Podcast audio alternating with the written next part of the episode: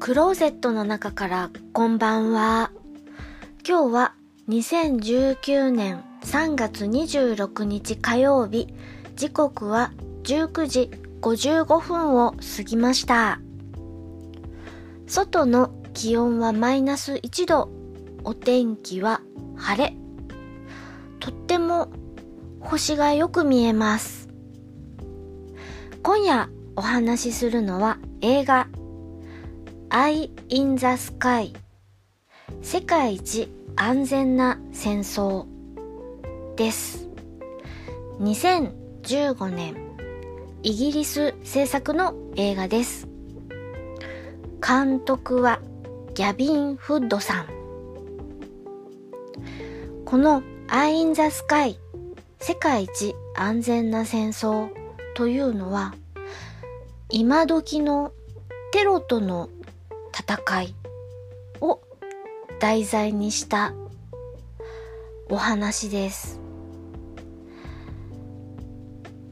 無人偵察機という誰も乗らない偵察する飛行機があります。これを使ってテロ組織をテロ組織に参加するイギリス人の重要人物を捉えようとするお話です。この戦争というもののすごく今時のことなのでイギリスの重要人物なのだけれどもアメリカの重要人物もいるし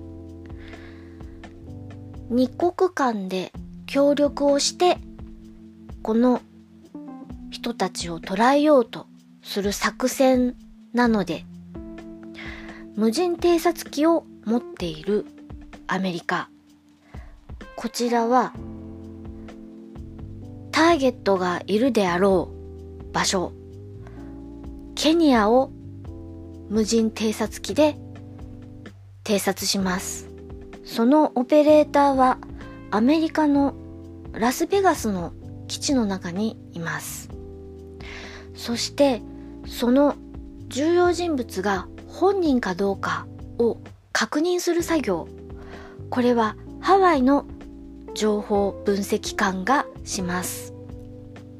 そして実際に攻撃するかどうかを決めるのはイギリスです。イギリスの会議室本当に本人なのかどうか確認し状況を判断し捉えるのか攻撃するのかを偵察機から送られてくる映像。そして現地で現地のエージェントたちが送ってくる映像を会議室で見ながら判断をする。とても目が離せない映画です。ずっと息が詰まる状況です。私がこの中のどの登場人物になったとしても息が詰まるしストレスでどうにかなりそうなそんな感じを持ちながらこの映画を見ました。今の戦争というのはこんな風なことなのかなと想像もしますし実際近いものがあるのかもしれません。それから無人偵察機から送られてくる映像が鮮明すぎて実際はもっと鮮明なのかもしれません。そんなことを思いながらお話はここまでにしておきます。これ以上言ってしまうとお話の核心部分に行ってしまうのでだから周辺部分のお話をします。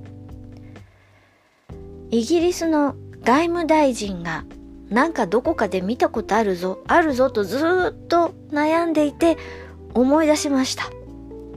私が夢中になって見ている海外ドラマ、ゲームオブスローンズに出てくる俳優さんです。ジョラーモーモント役をしている俳優さんが出ています。やっぱりかっこいいななんて思いましたよ。よし、これで話の確信はついていません。この映画は今の戦争のあり方を想像させてくれる映画です。そんなことを、そんなところが見どころというか、背筋が寒くなる、胃が痛くなる、そんな思いを持ちました。聞いていただきありがとうございます。北海道夕張からお話はゆいまるでした。おやすみなさい。